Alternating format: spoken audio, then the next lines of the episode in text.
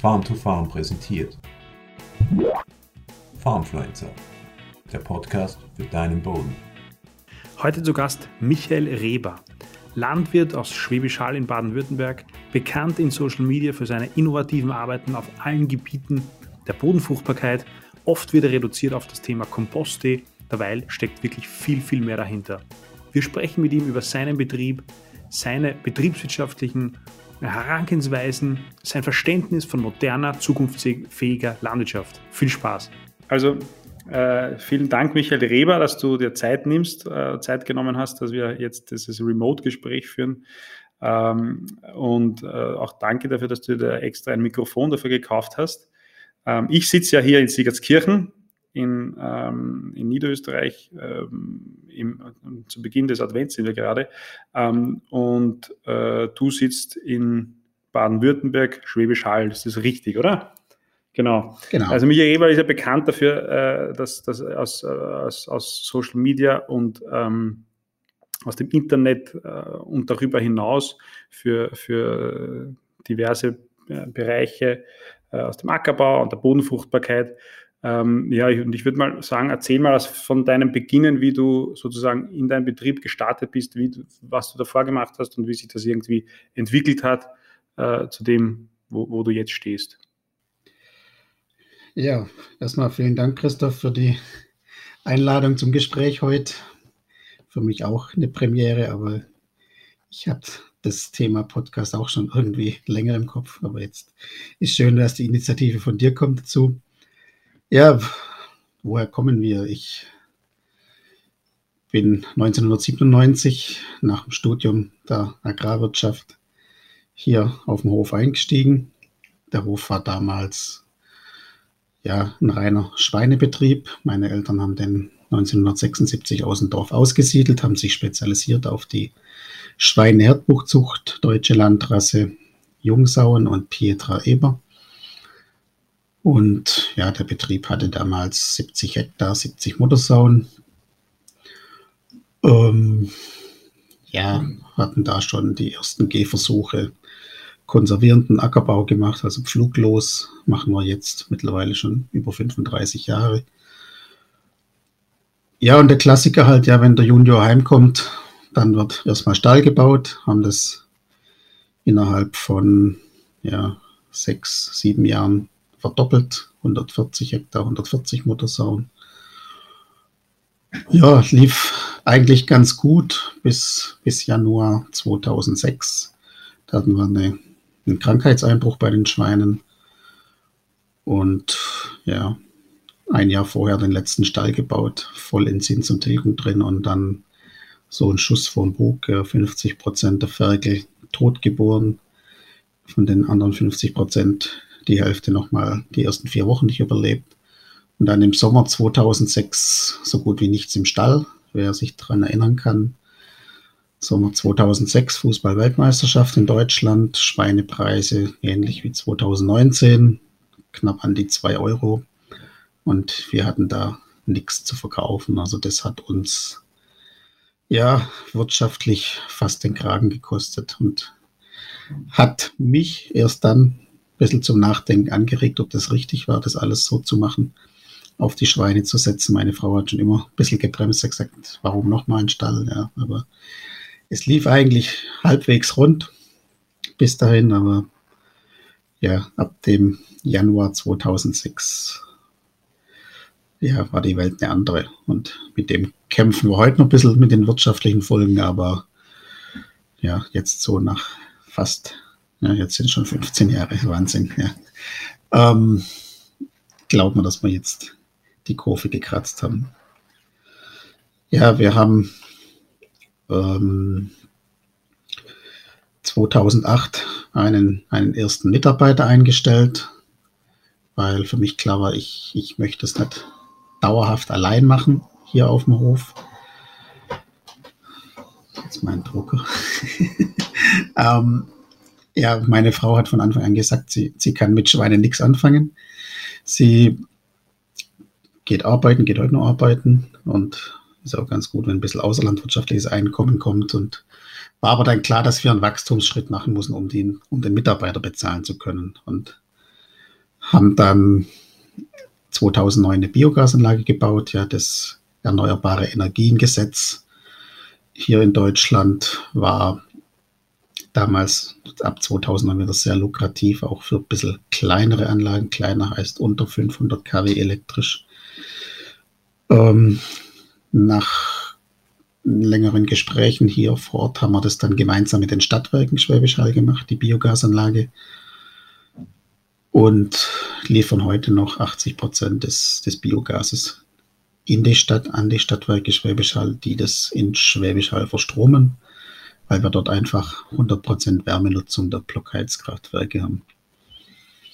Und wir müssen ja nicht auf dem Hof irgendeine, irgendein Wärmekonzept erarbeiten, das viel Geld kostet, ja, meistens nicht wirklich sinnvoll ist, ja. Auf vielen Betrieben, ja. Und der Rest, ähm, von den, also die 20 Prozent, die verstromt sie dann am Hof? Genau, also wir brauchen ein bisschen Wärme für, für die Gebäude. Jetzt ohne Schweine nicht mehr so viel. Früher hat mal die Stelle noch mit geheizt, dann haben wir die Fermenter müssen beheizt werden. Ja, und das Wohnhaus, aber wir versuchen so viel wie möglich nach Schwäbisch Hall zu schieben, weil wir die Wärme eigentlich. Okay, und da gibt es eine Pipeline sozusagen? Genau, wir haben eine äh, acht, über acht Kilometer lange Leitung in die Stadt. Das, das Gute war, es wurde damals eine Umgehungsstraße gebaut und da werden sowieso Leerrohre gebaut oder mit reingelegt in so Baumaßnahmen und dann konnten wir praktisch einen Kilometer weg hier vom Hof an die Leitung andocken und in Schwäbisch Hall dann wieder dort abnehmen. Aber das sind alles Investitionen, die wir nicht als Betrieb schultern mussten, sondern die die Stadtwerke gemacht haben. Wir verkaufen Biogas ab Hof. Mhm. Quasi. Da war das ursprüngliche Konzept, äh, dass man das sozusagen in der Kombination mit der, mit der Tierhaltung macht. Genau, so ging das eigentlich los. Ja, die, wir wollten die, die Gülle und Nutzen aus der Schweinehaltung, haben dann noch vom Nachbarbetrieb, der einen Milchviehstall hat, die Milchviehgülle dazu reingenommen, seinen Festmist, Pferdemist vom Reitverein hier aus der Stadt, also wir haben angefangen bei den 400 kW mit über 70 Prozent Gülle und Mist. Eigentlich das, was man sich wünscht. Ja. Und wollten auch nie da in die Abhängigkeit kommen, dass wir da auf dem Pachtmarkt aktiv werden müssen, um möglichst viel nachwachsende Rohstoffe anzubauen für die Anlage. In eine Biogasanlage gehört normalerweise Gülle und Mist rein und das andere ist nur, wenn es unbedingt sein muss. So war es ursprünglich gedacht. Leider macht der Gesetzgeber heute Gesetze und Auflagen, die Wirtschaftsdünger nicht wirklich wirtschaftlich machen in der Biogasanlage. Also ganz konkret bei uns war es zum einen neun Monate Lagerraum für Gärreste und für den Festmist eine Mistlagerhalle, die komplett geschlossen sein muss wegen der Emission. Ja, also da, damit schießt man sich komplett ins Knie. Ja, wir hätten, ähm, ja, wir müssen, wenn ich eine Tonne Mais mit Mist ersetzen will, brauche ich drei Tonnen Mist oder zehn Kubikmeter Gülle. Gülle. Das heißt, ich brauche auch das drei- oder zehnfache an Lagerraum. Und damit wird es einfach zu teuer, Gülle und Mist einzusetzen. Bei neun Monaten Lagerraum. Und deswegen haben wir das jetzt runtergefahren auf 40 Prozent. Ich meine, die Anlage hat mittlerweile, wir haben gestartet mit 400 kW elektrisch insgesamt. Heute hat sie 750 kW. Dadurch, dass die Tierhaltung jetzt halt auch weg ist seit 2016 komplett und ja, machen heute 40 Prozent Gülle und Mist und der Rest komplett mit nachwachsenden Rohstoffen. Das heißt, alles, was wir auf dem Feld anbauen, geht in die Biogasanlage, entweder als Ganzpflanzensilage oder als Silomais.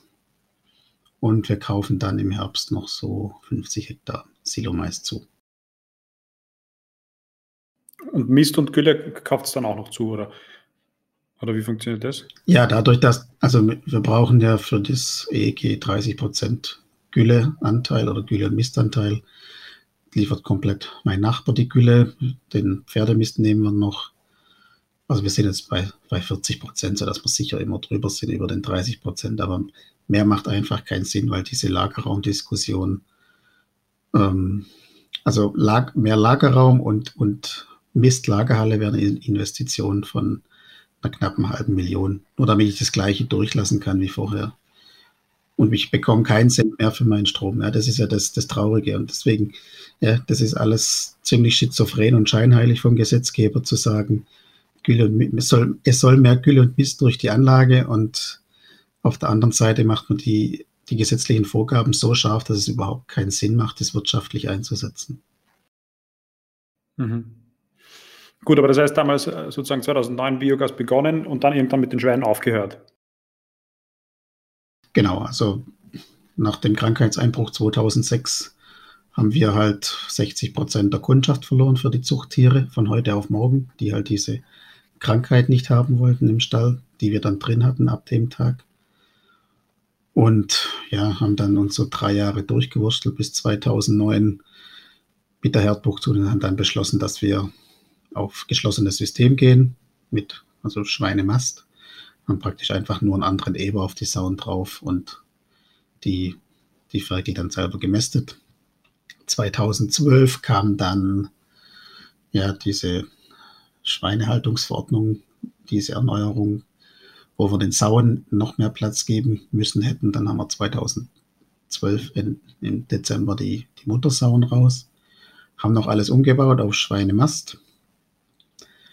1450 Plätze hatten wir dann und haben aber im April 2016 da die Reißleine gezogen, weil sie das wirtschaftlich überhaupt nicht mehr gedreht hat. Ja weil die ganzen Finanzierungen der, der Stelle auch auf ähm, Herdbuchzucht ausgelegt waren und ja, mit den Deckungsbeiträgen der Schweinemast war das einfach nicht darstellbar. Und im April 2016 war es dann einfach so, dass nicht mal mehr die variablen Kosten gedeckt waren. Und dann, dann muss man irgendwann auch sagen, dann muss man sich von diesem Betriebszweig dann auch trennen, auch wenn es schwerfällt und auch wenn die Stelle überhaupt noch nicht bezahlt war. Aber wenn ich wenn ich Geld mitbringe, dass ich Schweine drin halten darf, dann macht es einfach keinen Sinn. Und das ist was, was, was wir schmerzhaft lernen mussten, wirklich jeden Betriebszweig für sich sauber durchzurechnen. Ja. Und dann trennt man sich von so einem Betriebszweig relativ schnell. Auch wenn's, wenn das Herz dranhängt, ja, also ein, ein, Stück weit dranhängt, ja, das ist ja was, was die Eltern aufgebaut haben, diese, diese Herdbuchzuchten, die da auch einen Namen hatten, ja. Und das ist, das ist eigentlich das, das Emotionale, sowas zu beenden, ist viel schwieriger, wie das wirtschaftlich zu machen. Wirtschaftlich hätten wir das schon drei Jahre früher machen müssen. Ja, ja. Aber den Eltern, die hier immer noch auf dem Hof wohnen, zu sagen, es macht keinen Sinn mehr, ja, das, was ihr aufgebaut habt, funktioniert leider nicht mehr. Ja, das, ja. das war schwierig. Ich meine, sie haben es akzeptiert, haben das auch nie in Frage gestellt, aber für uns, also für meine Frau und mich, war das schon ja, ein sehr schwerer Moment, muss man wirklich sagen. Aber wir haben es wirtschaftlich bis heute nicht bereut. Und das ist eigentlich traurig, ja, wenn man sieht, auch was im Moment abgeht hier in Deutschland mit seit ASP und Corona, wo die Schweinepreise sind. Das ist ja desaströs für die Betriebe. Ja. Und was macht ihr jetzt mit den, mit den Stallungen? Ich habe mir das auf Google ja kurz angeschaut. Das ist natürlich ganz schön, sind entsprechend viele, viele große Dachflächen, äh, die auch mit BV ja. zuge, zugepflastert sind. Wie, äh, wie nutzt du das jetzt? Genau, also wir haben die letzten drei Jahre zwei Ställe komplett umgebaut, also entkernt quasi, ja, haben die jetzt vermietet als, als Lagerräume also der örtliche Autohändler ist drin mit seinem Ersatzteillager, mit dem Reifenlager, wo er ja, im Winter die Sommerreifen drin hat, im Sommer die Winterreifen. Ähm, der örtliche Zimmermann ist drin, hat ja, ein Maler ist drin und zwei privat, die einfach ein bisschen Platz brauchen.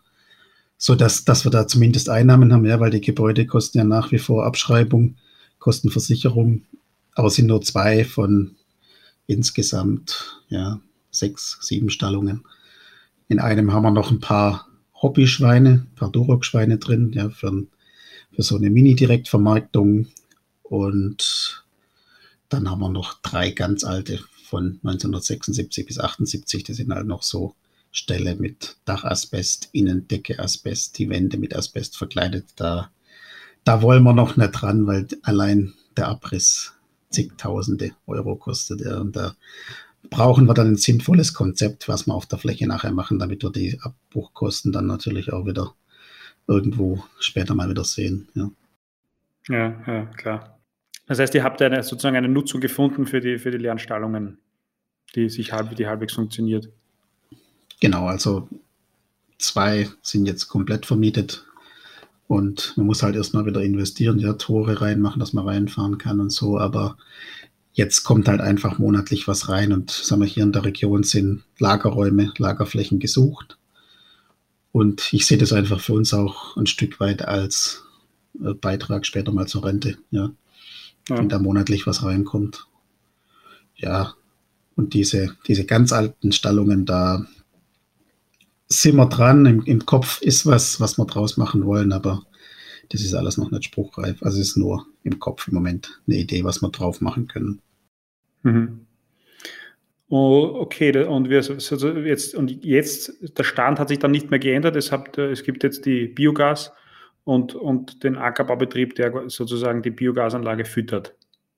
Richtig? Genau, sind zwei getrennte Betriebe. Genau, die Biogasanlage als Gewerbebetrieb auch als Kooperation mit den Stadtwerken, ja, 60 Prozent Michael Reber, 40 Prozent Stadtwerke und der landwirtschaftliche Betrieb, der Substrate für die Biogasanlage anbaut, der für die Biogasanlage die Betreuung übernimmt. Also ist einfach alles sauber getrennt. Ja, ich habe einen Anstellungsvertrag an der Biogasanlage, auch als Geschäftsführer, so dass wirklich auch an der Biogasanlage alle Kosten sauber abgerechnet werden und dann sieht man auch, dass eine Biogasanlage nicht unbedingt das ist, was viele glauben, dass man da irrsinnige Pachtpreise bezahlen kann.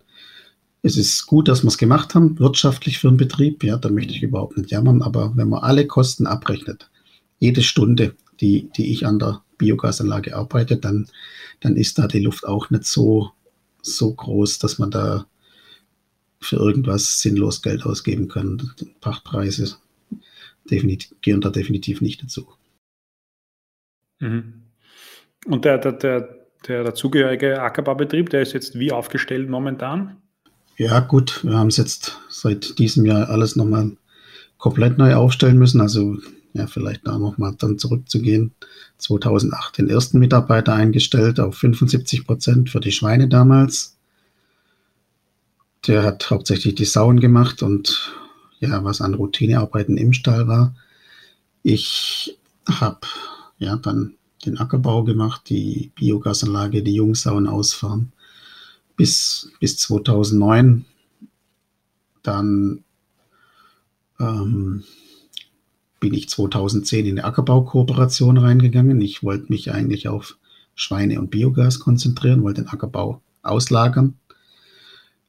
War eine Vollkooperation, also das heißt, wir haben alle Maschinen verkauft. Wir hatten nur noch die alten Traktoren für die Heuernte. Ansonsten war alles verkauft, ein Teil als Kapital in die Kooperation eingebracht, aber einen guten Teil haben wir auch verkauft. Ja, und haben eigentlich gedacht, dass jeder rechnet es einem ja hin, dass das wirtschaftlich sinnvoll ist, so eine Kooperation. Wir hatten 500 Hektar, fünf Betriebe. Äh, tolle Technik, aber am Ende muss dann auch ein Ertrag stehen und das hat einfach gefehlt. Ja. Also weder sagen wir, arbeitsmäßig war es für mich eine Entlastung, noch kopfmäßig und am Ende auch dann auch nicht wirtschaftlich eine Entlastung. Ich habe dann 2014 die Chance gehabt, einen zweiten Mitarbeiter einzustellen.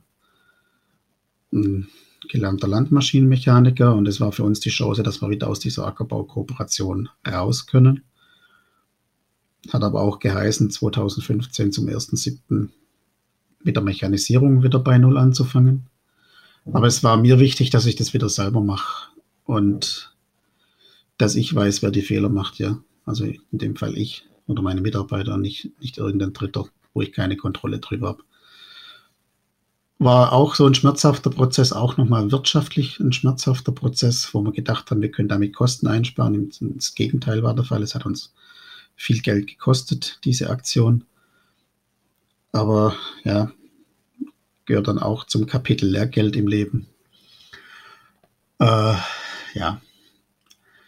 Und haben, machen jetzt seit 1.7.2015 den Ackerbau wieder selbst.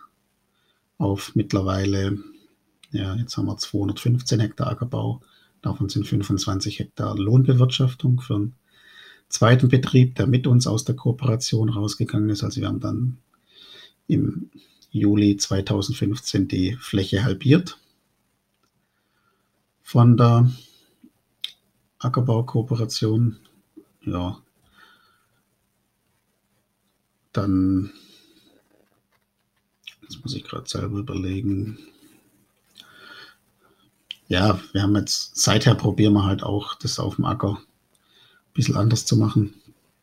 Wir haben, also die beiden Mitarbeiter sind jetzt zum 31.12.19 beide gegangen, weil da einfach nach jährlichen Gehaltsmehrforderungen irgendwann dann auch für uns eine Grenze erreicht, wo ich gesagt habe, wir können nicht mehr bezahlen.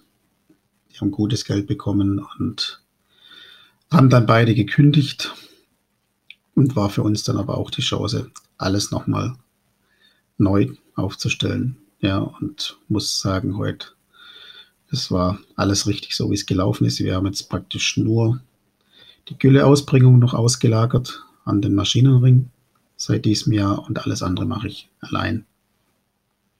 Haben jetzt seit April eine Teilzeitkraft, also 450 Euro Kraft, arbeitet 30 Stunden pro Monat, die aber hauptsächlich nur zur Silageernte da ist und da mit dem Schlepper mit dem Anhänger mitfährt. Und dann damit macht er 60 Prozent seiner Stunden. Ansonsten ist es ein bisschen Aushilfe an der Biogasanlage. Dass, dass jemand da ist, der sich mit der Anlage auskennt, falls ich mal ausfalle oder falls ich ja meinen einen Auswärtstermin habe. Passiert natürlich im Moment nicht zu Corona-Zeiten, aber eigentlich waren genügend Vortragsanfragen für diesen Winter da. Jetzt, jetzt passiert halt nichts. Aber heute sind wir so aufgestellt, dass wir das eigentlich wieder gut fast alleine hinbekommen. Ja. Und wie hast du, wie hast du der Schritt von, von, von zwei Mitarbeitern auf null, das ist ja nicht unerheblich. Also wie, was hat es da organisatorische Änderungen gegeben oder wie hast du das hingekriegt, dass dann sozusagen aus, aus, aus drei Leuten alles nur mehr auf dich äh, übergeht an Arbeit? Gut, es war so, dass die die Arbeitskraft aus 2008. Die hatten wir dann 2016 auf 50 Prozent reduziert, als die Schweine dann weg waren. Äh, war 57 und ich habe halt gesagt, oder meine Frau und ich haben gesagt, mit 57 schickt man niemand in die Wüste. Ja.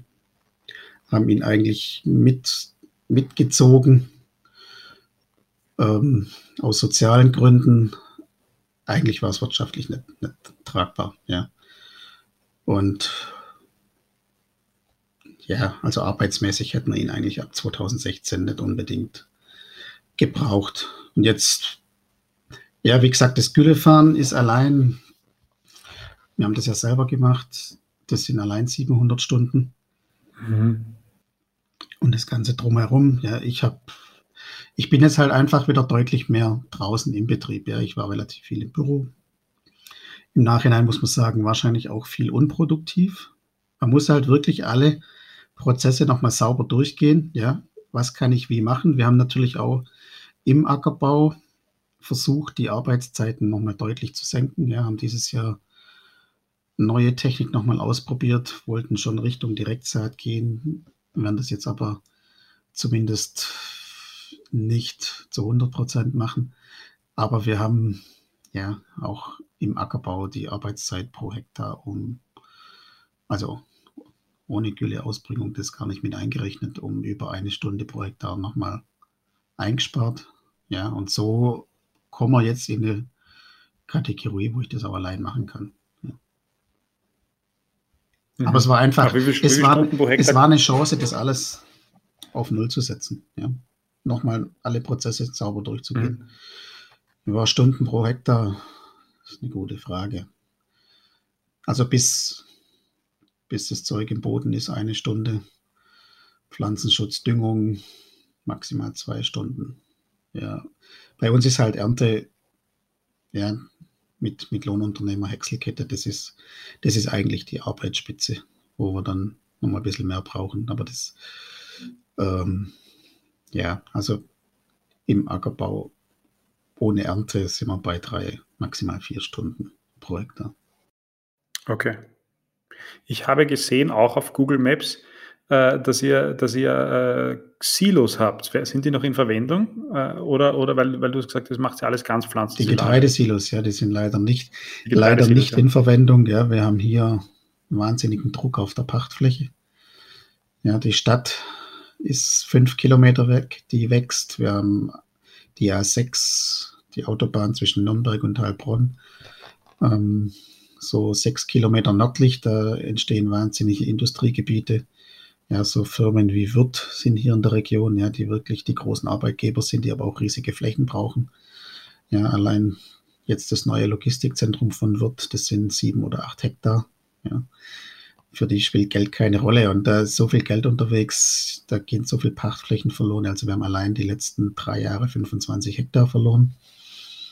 Und das macht es einfach schwierig. Also wir haben einfach keine Flächen frei, um noch Getreide anzubauen. Ich würde es gern machen. Aber im Moment ist einfach, ja, die, die Cash Cow im Betrieb ist die Biogasanlage und deswegen ist, muss alles sich darum drehen, die Futtergrundlage für die Biogasanlage sicherzustellen. Und da braucht man im Moment jeden Hektar. Ist schade, aber mhm. das ist jetzt halt so. Und, und was konkret ist, da hast du jetzt dafür äh, Früchte oder Kulturen oder Fruchtfolge, die, die da füttern die Biogasanlage? Eigentlich ist sie ganz einfach. Ist weit, weit weg von, von vielfältig. Ja. Wir machen jetzt 50 Prozent Getreide, 50 Prozent Mais. Und das sind im Wechsel. Und deswegen sind für uns die, die Zwischenfrüchte so elementar. Es sind ja acht Monate in zwei Jahren, wo wir am Boden was zurückgeben können und nicht nur runterfahren. Weil bei den beiden anderen Kulturen, Getreide und Mais, fahren wir halt alles ab. Und bei den Zwischenfrüchten wird gar nichts abgefahren. Wir versuchen es so weit wie möglich zu reduzieren. Also wir haben, haben die letzten Jahre immer mal wieder probiert, dass wir nach Getreide noch was Richtung Sorghum machen. Ähm, für nächstes Jahr ist der Plan, dass wir da auch versuchen, eine Kombination aus Nutzung und Zwischenfrucht zu machen. Ja, dass wir das einfach versuchen hochzuhäckseln und unten drin stehen lassen über den Winter. Aber ähm, dafür brauchen wir im Sommer auch Wasser. Ja. ja. Aber wenn es irgendwie geht, wollen wir das vermeiden wieder, dass wir, dass wir diese Futternutzung von Zwischenfrüchten brauchen. Das, es ist einfach wichtig, dass wir da auch mal was zurückfahren. Ja, absolut. Ja, da kommen wir ja eh zu dem, einem deiner, deiner großen Themen, Boden und, und, und Bodenaufbau. Äh, vielleicht erzählst du mal da, wie, wie, wie du zu dem gekommen bist und, und wie du das jetzt auf deinem Betrieb äh, handhabst. Jo, das kann ich nochmal weit ausholen. ja, also wie gesagt, mein Vater hat schon angefangen mit fluglosem Ackerbau. Ja, wir hatten zu Schweinezeiten eine Fruchtfolge Raps, Weizen, Hafer, Wintergerste. Eigentlich top. Ja, vielfältig. Ähm, ja, wenn du nur die Körner abfährst und das Stroh draußen lässt, dieser klassische konservierende Ackerbau, wir haben das auch alles gemacht, ja, Glyphosat vor der Saat war super, ja, die Böden waren in Schuss, wir haben eigentlich konstant und hohe Erträge erwirtschaftet mit dem System, hatten aber 2009 zum einen ja dann die Biogasanlage, ja, Änderung der Fruchtfolge, der Mais kam mit rein, dann ähm, mit dem Mais oder mit der Biogasanlage halt auch diese, diese Erntekette, diese deutlich schwereren Maschinen, viel mehr Fahrzeuge auf der Fläche. Ja, und 2009 auch ganz, ganz elementar äh, eine Flurneuordnung. Ja, im Zuge von dieser Umgehungsstraße, die hier war. Und wir sind bis heute der einzige komplett fluglos wirtschaftende Betrieb hier auf der Gemarkung. Und wir haben auf 80 Prozent der Flächen wirklich bei Null anfangen müssen, was Bodenfruchtbarkeit angeht. Also ich hätte nicht gedacht, dass die Unterschiede so brutal sind, ja. Und man sieht es heute noch, diese alten Flächen, die wir schon immer in Bewirtschaftung haben, die zum Teil ja quer heute in der Bearbeitungsrichtung drin liegen. Merkst es einfach mit dem Schlepper, wenn du mit dem stufenlosen Schlepper durchfährst, fährst du halt zwei Kilometer schneller bei der Bodenbearbeitung als auf den alten, nicht von uns bewirtschafteten Flächen. Auf jeden Fall, ja, das war, ich bin dann relativ schnell, oder habe, ja, ich habe 2012 schon gemerkt, dass die Erträge äh, nicht mal nur stagnieren, sondern dass die auch rückwärts gehen. Ja. Und ich mit meinem Wissen über diesen konservierten Ackerbau, wie ich es vorher gemacht habe, einfach an meine Grenzen gekommen bin. Und ja, dann gibt es zwei Optionen, wenn die Erträge rückwärts gehen. Entweder jedes Jahr Fläche dazu pachten, dass ich denselben Naturalertrag habe, oder sich vielleicht doch nochmal intensiver mit dem Boden beschäftigen. Ja. Und die zweite Variante ist in meinen Augen trotzdem die günstigere. Ja. Und habe dann geschaut, ja, was für mich war dann interessant, was gibt es für erfolgreich fluglos wirtschaftende Biobetriebe, ja, weil wenn die das können, kann ich das ja auch, weil ich habe ja immer noch den Chemiebaukasten in der Hinterhand. Und wenn man dann googelt, ja, dank Internet findet man heute relativ leicht Infos, dann ja, stößt man hier in Deutschland auf einen Sepp Braun bei Freising, damals auf einen Friedrich Wenz hier in Baden-Württemberg im, im Rheintal.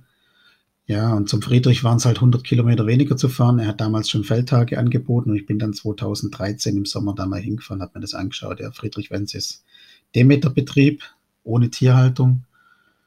Und da standen Dinkelbestände. Natürlich hat es da in dem Sommer auch ausreichend geregnet, aber da standen Dinkelbestände, wo ich gesagt habe, ja, das ist nicht viel schlechter als das, was, was wir draußen stehen hatten zu dem Zeitpunkt in der Ackerbaukooperation, nur mit deutlich weniger Input und einem ganz anderen Deckungsbeitrag. Ja. Er verkauft seine Ware als Bioware und wir hauen es in Futtertrog oder in die Biogasanlage. Und das war so ein bisschen für mich so das, das Hallo-Wach-Signal, ja, dass, dass ich mich da damit auseinandersetzen muss. Ja. Und Friedrich Wenz und Dietmar Näser bieten ja heute noch diese Bodenkurse im Grünen an. Ich habe dann 2014, 15 daran teilgenommen, unten am Chiemsee ging von September bis Juni, fünfmal zwei Tage. Und ja, das war so der Impuls oder überhaupt mal das, das, das Wissen zum Thema Boden zusammenhängend erklärt bekommen zu haben. Ja, das war was, wo ich gedacht habe, ich, ich habe studiert, ja, ich mache schon lange Fluglos und trotzdem war eigentlich fast alles neu für mich, was ich da gehört habe. Ja. Aber dann, dann ist man irgendwo mit diesem Bodenvirus infiziert gewesen. Ja, wir waren 30 Betriebe, 25 Biobetriebe, 5 konventionelle. Und das hat nie eine Rolle gespielt in diesen zehn Tagen. Im Gegenteil, es war für mich auch irgendwo ein Zeichen, okay, auch im Biobereich sind viele an dem Punkt, wo sie sagen, ich muss mich deutlich mehr um den Boden kümmern. Ja, jetzt lässt meine Frau hier leider gerade was drucken.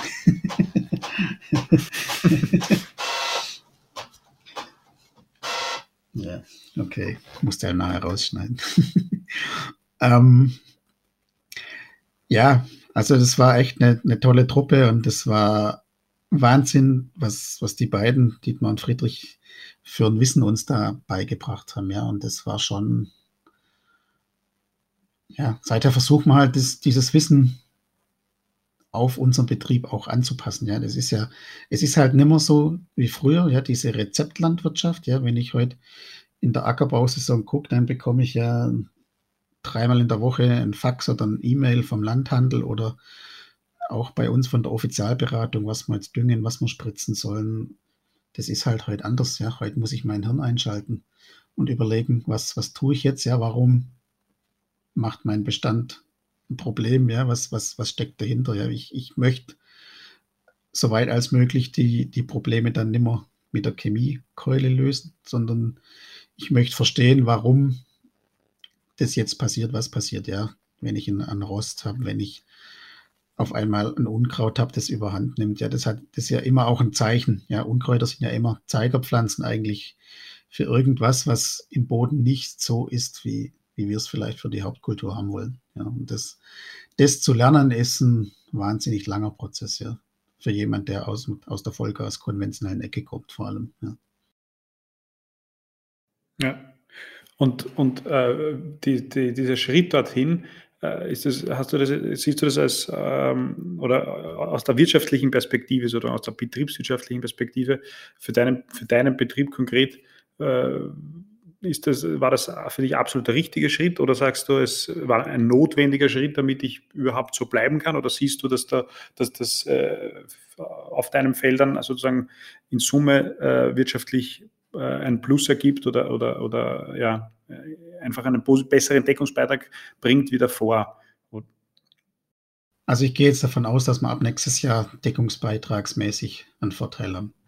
Aber bisher definitiv nicht. Im Gegenteil. Also wir, wir, wir, müssten, wir mussten erstmal in den Boden investieren. Ja. Das angefangen von der äh, Albrecht-Analysemethode über die dort notwendigen Dünger, dann die teureren Zwischenfrüchte. Ja, das sind erstmal immer Investitionen in den Boden, wo ich die ersten Jahre sicher ähm, höhere Kosten gehabt habe es ist auch so, die, die Kosten haben sich die letzten Jahre eigentlich auch nur verschoben. Ja, wir kommen von dieser intensiven Stickstoffdüngung weg oder sind wir, sind wir natürlich auch gezwungen. Ja, das, der Hintergrund, sich damit zu beschäftigen, war zum einen natürlich diese, diese rückläufigen Erträge, die haben aber nahezu alle konventionellen Betriebe.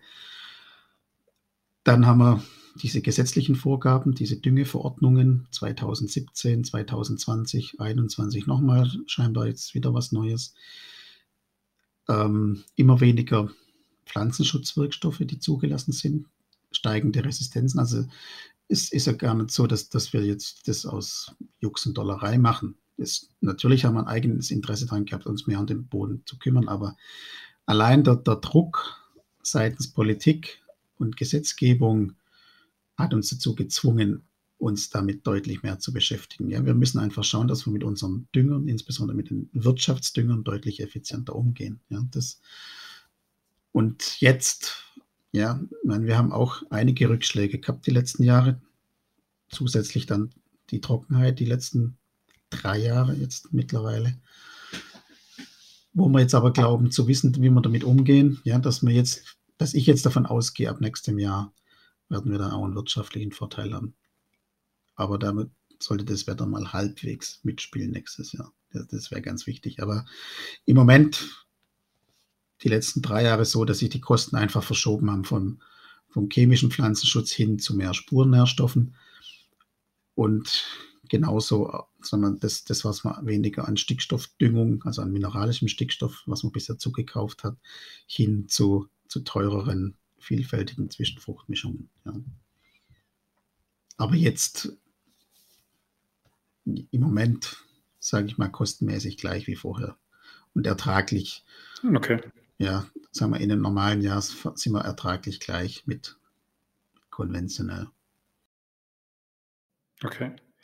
Ähm, da habe ich jetzt äh, zwei Dinge, die mich interessieren. Erstens mal, äh, gerade bei dir in der Form, wie du den Betrieb führst, nämlich mit, mit wo, wo du äh, Ganzpflanzensilage in die Biogas äh, hineinbringst, ist ja auch, ist es nicht relativ schwierig, da immer äh, sozusagen äh, messbar festzustellen, was jetzt der, der, der Ertrag ja ist auf der einen Seite und auf der anderen Seite der Deckungsbeitrag oder, oder wie gehst du da vor?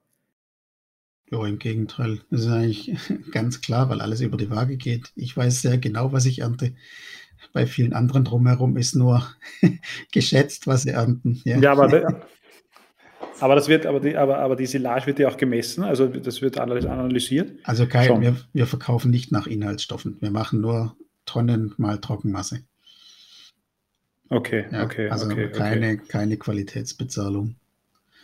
Haben wir bisher nicht okay. gemacht. Oder sehe ich jetzt auch nicht, dass, dass wir das machen können. Ja, das immer, weil das keiner in der Region macht. Wenn wir das anfangen, dann verschieben sich eher die Substratströme, dass, dass die Lieferanten zu anderen gehen, wo es einfacher ist. Ja. Aber okay, es wird alles okay. gewogen, es wird alles gemessen. Trockenmasse, deswegen wissen wir sehr genau, was wir ernten, ja. Und können da nicht, wir können uns, also wir werden uns nicht selber bescheißen, weil es einfach an der, an der Waage jeden Abend angezeigt wird, was wir ernten. Ja, ja, ja, okay, gut.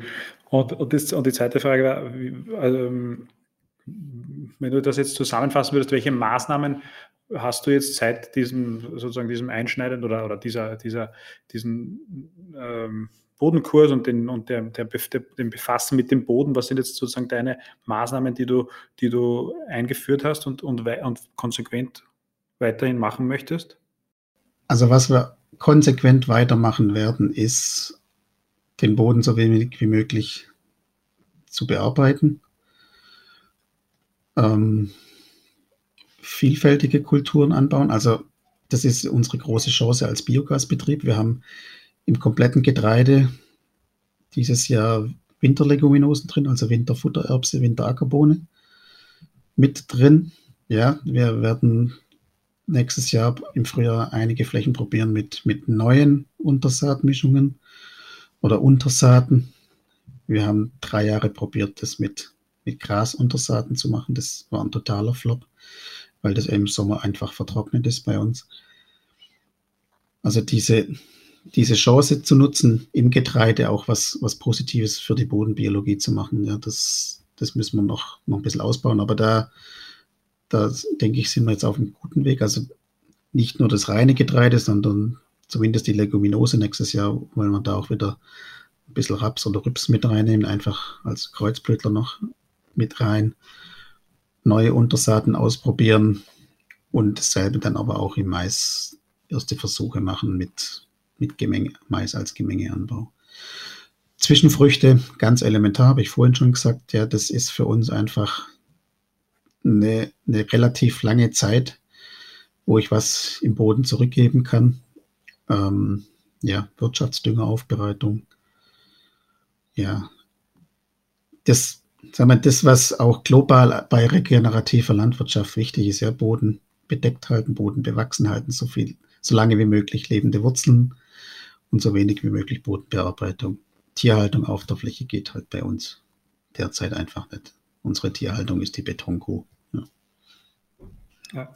Also es ist jetzt, ja, wir sind ein Stück weit wieder von dem weg, was, was Dietmar Nesser und Friedrich Wenz machen, ja, mit dieser intensiven Bearbeitung, ob das jetzt eine Fräse ist oder irgendwas, dieses Flächenrotte. Das Thema Komposttee, worauf ich gern reduziert wird, ist bei uns einfach zeitlich jetzt nicht mehr so möglich, ja, dadurch, dass ich es allein mache. Komposttee ist zwar kein finanzieller Aufwand, aber es ist ein wahnsinniger Zeitaufwand, weil es immer zusätzliche Maßnahmen sind, wo ich die letzten zwei Jahre auch wenig Effekte gesehen habe. Wir wissen es noch nicht warum. Und dann kann ich da nicht so viel Zeit investieren, dass ich so viel mit der Spritze unterwegs bin, ohne dass ich nachher ertraglich was merke oder auch im Boden wirklich was sich zum Positiven verändert durch den Komposttee. Deswegen müssen solche Maßnahmen bei uns einfach im Moment hinten anstehen. Ja. Deswegen geht es jetzt mehr in Richtung dieser klassischen regenerativen Definition. Ja. Mhm. Ja, wenn, man, wenn man dich auf Social Media verfolgt, dann sieht man ja auch immer wieder, dass du, oder es ist ja auch so, der Name, der, euer Firmenname ist ja innovative Landwirtschaft und dass du, äh, da, dass du sehr viel auch probierst, was, was innovative Betriebsmittel betrifft und, und, und Beizen und so weiter. Wie, wie ist da dein Zugang und was sind da deine Erfahrungen? Es gibt ja da sehr, sehr viel am Markt. Das, äh, und es kommt ja permanent was Neues am Markt und es ist nicht immer leicht zu beurteilen. Ähm, wie funktioniert es? Wie muss ich es einsetzen? Ist es was Gutes? Ist es qualitativ schlecht? Ähm, ja, was ist, wie, wie, wie, wie gehst du an die Sache daran? Ja, das ist ein sehr schwieriges Thema. Ja. Ich, ich probiere sehr viel und wenn man was ausprobiert, dann muss man halt auch schauen, dass man Nullparzellen macht und man sollte die dann auch beernten. Und das ist das, was dann im Alltag in der Ernte meistens dann doch nicht klappt, das separat zu beernten, weil es dann doch immer abrasiert, ja, dass, dass das Zeug ins Silo kommt.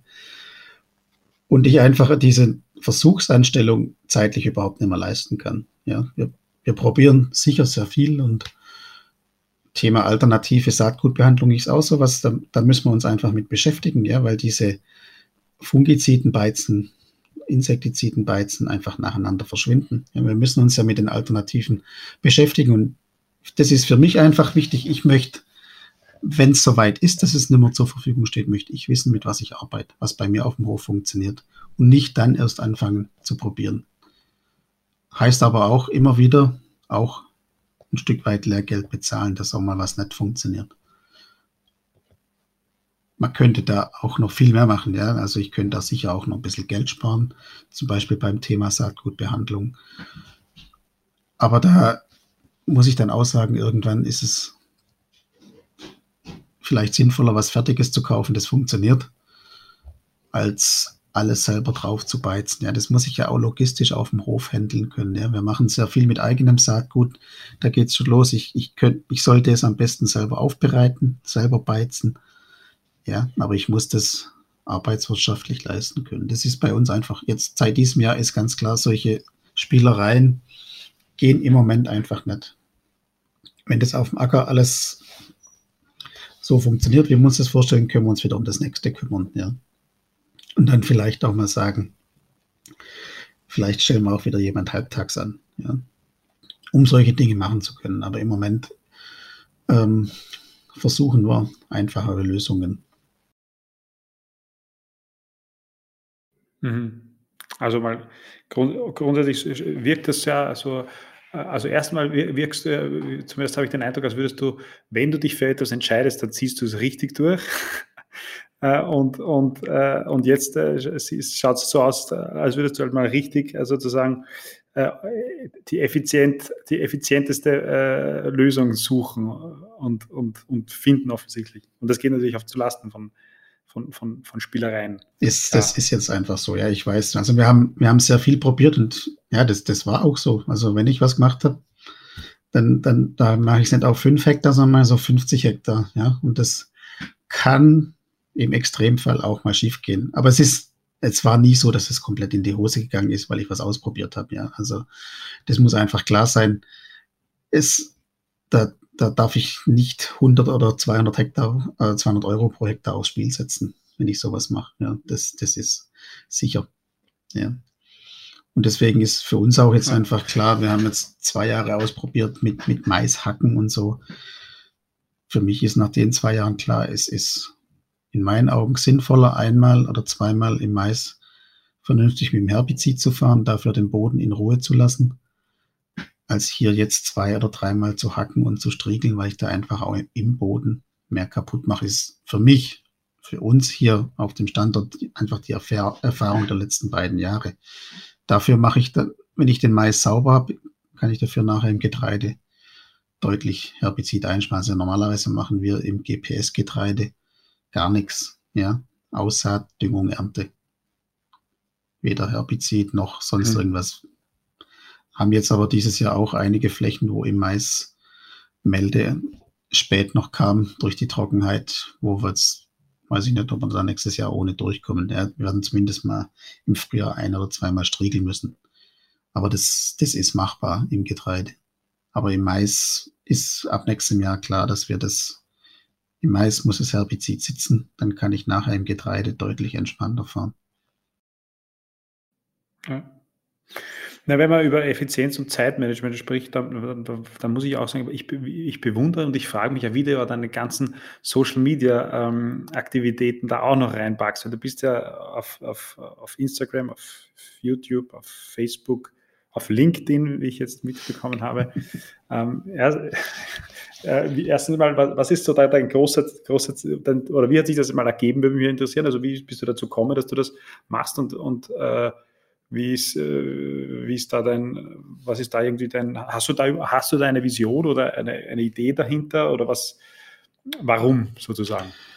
Ja, das Warum war eigentlich, als wir die Biogasanlage gebaut haben, kamen zum ersten Mal Anfragen aus der Bevölkerung, ob man das mal anschauen kann.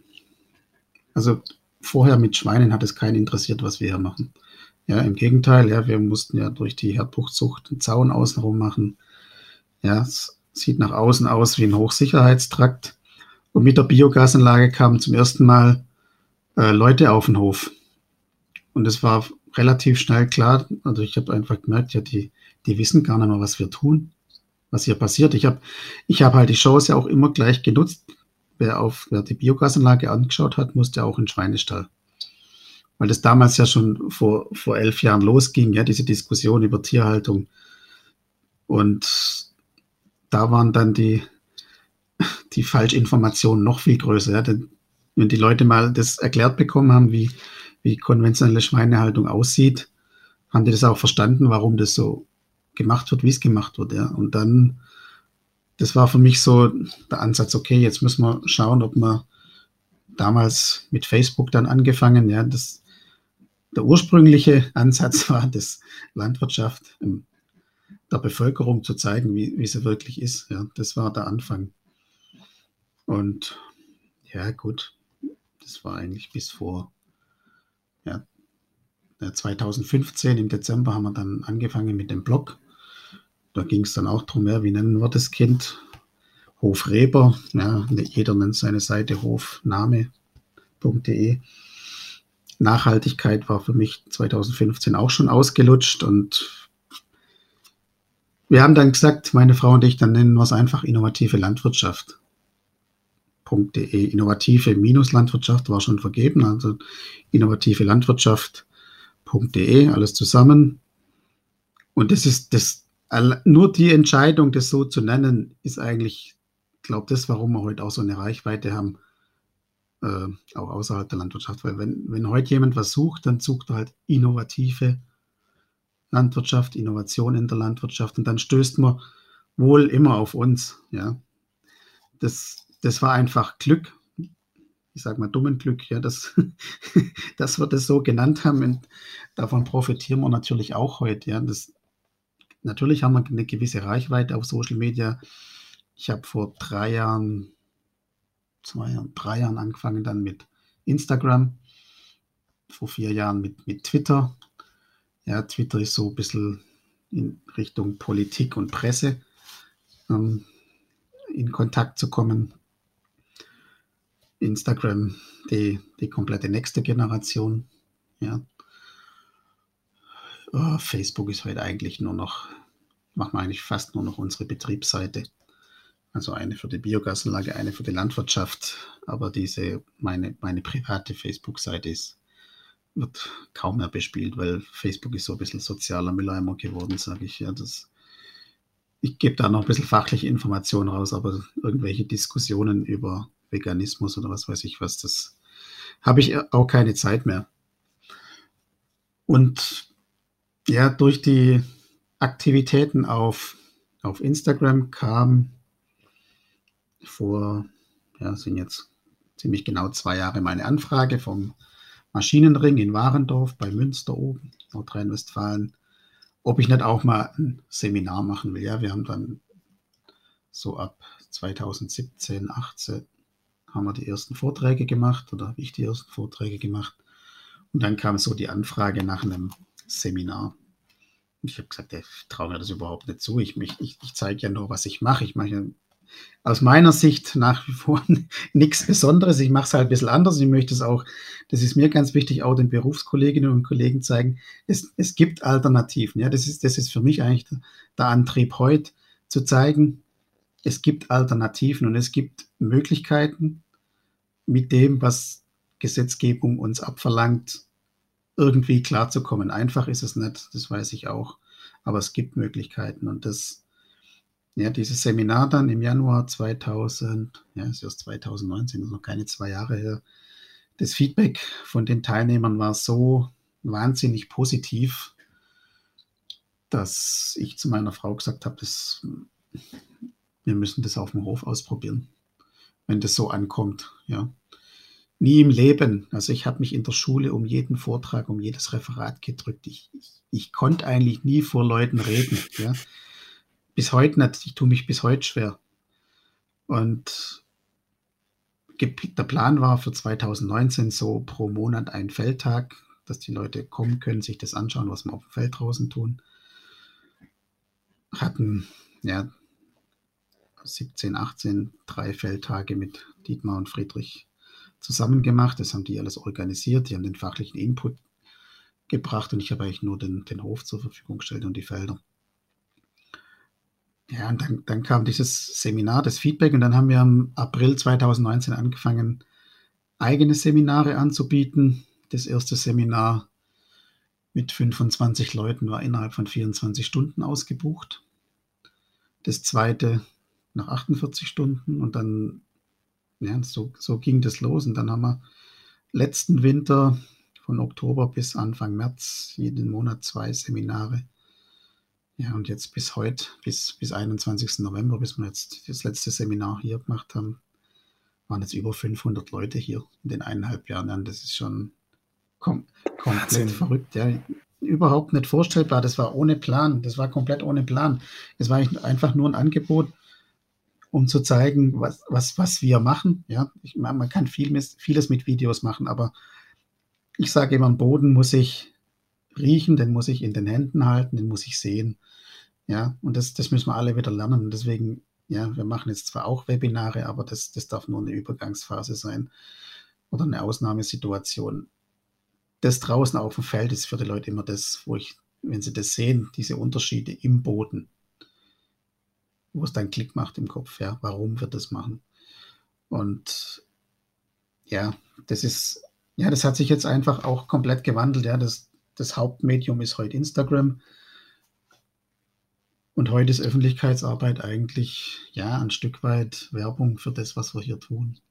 Und ich würde lügen, wenn ich nicht sage, wir sind natürlich auch froh um das, was wir da damit einnehmen. Ja, das, das so ehrlich bin ich schon. Ja, das, das ist aber auch legitim, finde ich. Ja, das, ich sage immer, das ist ein, ein Stück weit Refinanzierung von dem Lehrgeld und Schmerzensgeld, das wir die letzten Jahre bezahlt haben. Und sag mal, es, wir versuchen da immer ehrlich zu sein. Du warst ja jetzt letzte Woche auch dabei, auch zu sagen, wo sind die Grenzen? Ja, was, was kann ich machen? Was ist wichtig? Was sind die, die wichtigen Schritte? Was, was macht auf jeden Fall Sinn? Und wo, wo kann ich was ausprobieren? Ja. Heute ist es so, die meisten, die diese Bodenkurse machen, die, die rennen sofort los, kaufen eine Fräse, kaufen eine Kompostmaschine ohne irgendwas ausprobiert zu haben. Da, da, da, darum geht es nicht. Ich muss doch, für mich geht es darum, einen Impuls zu geben, sich mit dem Boden zu beschäftigen. Ja, was, was ist elementar? Was muss ich beachten, wenn ich heute rausgehe aufs Feld? Ja, ich greife als Bauer ja immer ein. Wenn ich Bodenbearbeitung mache, wenn ich Pflanzenschutz mache, wenn ich Düngung mache, greife ich immer in dieses System Boden ein. Und das versuchen, einen Impuls zu geben. An, an einem Tag kann ich nicht mehr machen, wie einen Impuls geben. Aber es muss sagen, es macht saumäßig Spaß, ja, diese Seminare, weil es ist alles dabei, vom 10 Hektar Nebenerwerbsbetrieb bis zu dreieinhalbtausend Hektar Agrargenossenschaft war alles da. Ähm, von Flensburg bis zur ungarischen Grenze, von Belgien bis zur Oder, bis in die Schweiz. Ja. Also alles, was irgendwie Deutsch versteht oder auch mich als Hohenlohr, ja, ähm, war schon hier, ja, das ist, und über die Hälfte ist noch unter 30. Also ganz viele Junge, die einfach sagen, hey, wir wollen unseren Hof weitermachen, egal ob Voll- oder Nebenerwerb, aber wir wollen, wir wollen eine Perspektive haben. Und das, wenn ich das schaffe, dass, dass die Leute ein bisschen Hoffnung haben und eine Perspektive, dann, dann ist das, äh, ja, das ist mit Geld nicht zu bezahlen. Ja, das, das macht dann einfach auch ja. wahnsinnig Spaß. Und das ist so ähnlich wie das, was, was du jetzt hier machst mit deinem Format Farm to Farm. Das, ich finde es einfach klasse, das zu erklären, was da passiert. Und ich merke einfach, das, das nimmt im Moment so wahnsinnig an Fahrt auf das Thema Boden, ja, weil wir haben ja in Deutschland viele Regionen, wo wir jetzt einfach das dritte Trockenjahr hatten. Ja, man muss sich damit beschäftigen. Ja, wir sind dazu gezwungen nicht nur aus gesetzgeberischer Sicht, sondern einfach auch, weil die Natur uns im Moment rechts überholt. Mhm. Ja. Auch bei uns geht es viel zu schnell. Und das ist ja, ja. ja. Und das, das Coole daran ist, es ist ja extrem spannend, weil einfach so viel also es ist irgendwie wie, wie Forschen, weil man, weil, weil es so viel, es gibt eh Wissen dazu, aber man weiß eigentlich als, als Anwender dazu viel zu wenig, weil man es nicht lernt oder was auch immer. Es ist es, mir macht es auch extrem viel Spaß, einfach, weil ich, weil, weil ich, weil ich halt permanent dabei bin, irgendwie das dazu zu lernen, besser zu verstehen und wieder zu verstehen, aha, okay, so und so und, und, und, ja, und zu verstehen, dass es eben nicht das Patentrezept gibt. Du musst das kaufen und das draufspritzen und dann funktioniert Das ist schon ganz, ganz, ganz, ja, voll spannend, macht Spaß. So, die Zeit ist ja schon fortgeschritten. Jetzt, wenn du die, eine, eine, eine Frage habe ich noch oder ein Thema, und zwar, du hast gesagt, es kommen sehr viele junge Leute zu dir und, äh, und, und das ist ja ein Thema, das, äh, das ist, glaube ich, zumindest im deutschsprachigen Raum überall so in der Landschaft, dass, dass, dass ähm, die Stimmung ja man oftmals schlecht ist. Und ich bin, ich bin ja grundsätzlich Optimist und ich sehe das nicht so, aber was sagst du jetzt diesen Leuten? Äh, was, was würdest du ihnen als Tipp geben oder, oder äh, wie sie an ihren, an ihren Betrieb rangehen sollen? Oder wie, wie, wie, wie gibst du ihnen sozusagen positives, positives äh, Gefühl, dass sie, dass sie Gas geben und starten? Ja, das ist sehr schwierige Frage. Das, also ich, ich habe mittlerweile auch so hier in der Nähe so eine evangelische Heimvolkshochschule, wo die Meisterschüler immer mal wieder zwei Wochen sind. Da werde ich mittlerweile auch eingeladen. Ich sage den Leuten immer, nutzt die Zeit, solange in der Ausbildung seid, um vor allem euch selber klar zu werden, was, was ihr wollt, was ihr wollt als Mensch, was ihr auch, aber auch wollt als, als Bauer, als Bäuerin mit eurem Hof, ja. Wollt ihr das wirklich so weitermachen, wie es die Eltern gemacht haben, den nächsten Stall bauen, oder wollt ihr eigentlich komplett was anderes, ja? Dann diese Zeit zu nutzen und sich erstmal selber klar zu werden, was, was will ich vom Leben, ja? Und ich habe das auch nicht gemacht, ja. Ich wusste schon vor dem Studium, dass ich Stall baue, ja. Ich habe ich habe es erst nachher schmerzhaft lernen müssen, ähm, was ich eigentlich will. Ich habe 2011, 12 zum ersten Mal einen Kurs außerhalb des Betriebes gemacht, wo ich Zeit für mich hatte, wo ich für mich auch festgestellt habe, dass die Schweine nicht meine Leidenschaft sind. Ja. Und deswegen ist es mir eigentlich ganz wichtig, dass die Leute die Zeit, bevor sie im Betrieb sind, nutzen für sich, auch vor allem als Mensch, ja, was, was, was will ich vom Leben haben, ja. Und dann, wenn ich das vorher weiß, natürlich als junger Mensch weiß ich nicht alles, aber sich vorher einfach klar zu machen, will ich, was will ich wirklich ja, wenn ich in den Betrieb einsteigen will, wie will ich das machen? Und dann, dann muss ich das auch so machen, wie ich das will. Ja, und dann ist es auch eine andere Motivation. Ich sage nicht, dass das meine Eltern mir, also meine Eltern haben mich zu nichts gezwungen. Ja, ich habe mir das, den Druck selber gesetzt, das so machen, meinen machen zu müssen. Obwohl ich zu Studienzeiten schon immer nur nach USA geschaut habe. Thema Direktsaat, ja, wie machen die das? Mir war der Ackerbau immer wichtiger als die Schweine. Und also deswegen versuchen, die Zeit, bevor man investiert, zu nutzen, weil wenn der Beton gegossen ist, ist, ist es zu spät, ja, dann, dann bin ich gebunden, ja. Und das ist heute, glaube ich, noch viel wichtiger, weil sagen wir, dieses, diese alten Muster einfach nach der Ausbildung heimzukommen, nächsten Stall oder Biogasanlage oder irgendwas zu bauen oder nochmal 100 Hektar zuzupachten, das ist einfach vorbei. Ja, wir brauchen heute andere Betriebe. Und das ist, deswegen ist es heute noch viel wichtiger, dass sich die nächste Generation sehr intensiv damit auseinandersetzt, was, was sie wollen, was, was kann ich aus dem Betrieb machen unter den anderen Voraussetzungen. Und es gibt Chancen. Ja. Es gibt jeden Tag Chancen. Das zeigen uns ganz viele Kolleginnen und Kollegen, dass es trotz allem riesige Chancen gibt.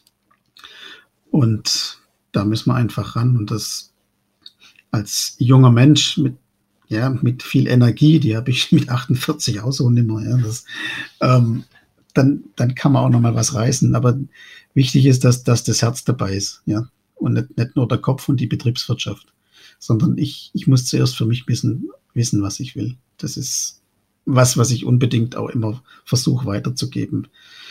Und wenn man da davon überzeugt ist, und scheinbar kommt es so rüber auch, wenn ich diese Seminare mache, dass man da ein bisschen ein Feuer anzündet, ja. Und wenn das bei mir halt nur das Thema Boden ist, aber es ist halt das, was, was halt im Moment für mich wichtig ist. Und Boden ist deshalb wichtig, weil alles, was wir als Menschen hier machen, von dem kommt. Ja. Es bringt nichts, wenn wir Autos produzieren, ja. wenn wir nichts zu essen haben. Ja. Richtig. Na gut, das ist ja ein guter Abschluss. Also, äh, wissen, was man will und, und die Chancen nutzen. Äh, da kann ich dir nur zustimmen. Ähm, und Leidenschaft, das ist das Allerwichtigste. Ja. Man muss Spaß daran haben, an dem, was man macht. Dann, dann, dann funktioniert genau. das schon. Gut, Miguel, danke vielmals fürs Gespräch. Äh, war spannend, hat mir gefallen. Ich hoffe, dir ging es auch so. Es war ja für uns beide eine ja. Premiere. Wir hoffen, dass die Technik auch funktioniert hat. Genau. Nee, hat, hat wirklich Spaß Und, gemacht. Also danke nochmal für die Möglichkeit. Ja, ja danke vielmals. Danke. Ciao. Tschüss. Farmfluencer, der Podcast für deinen Boden.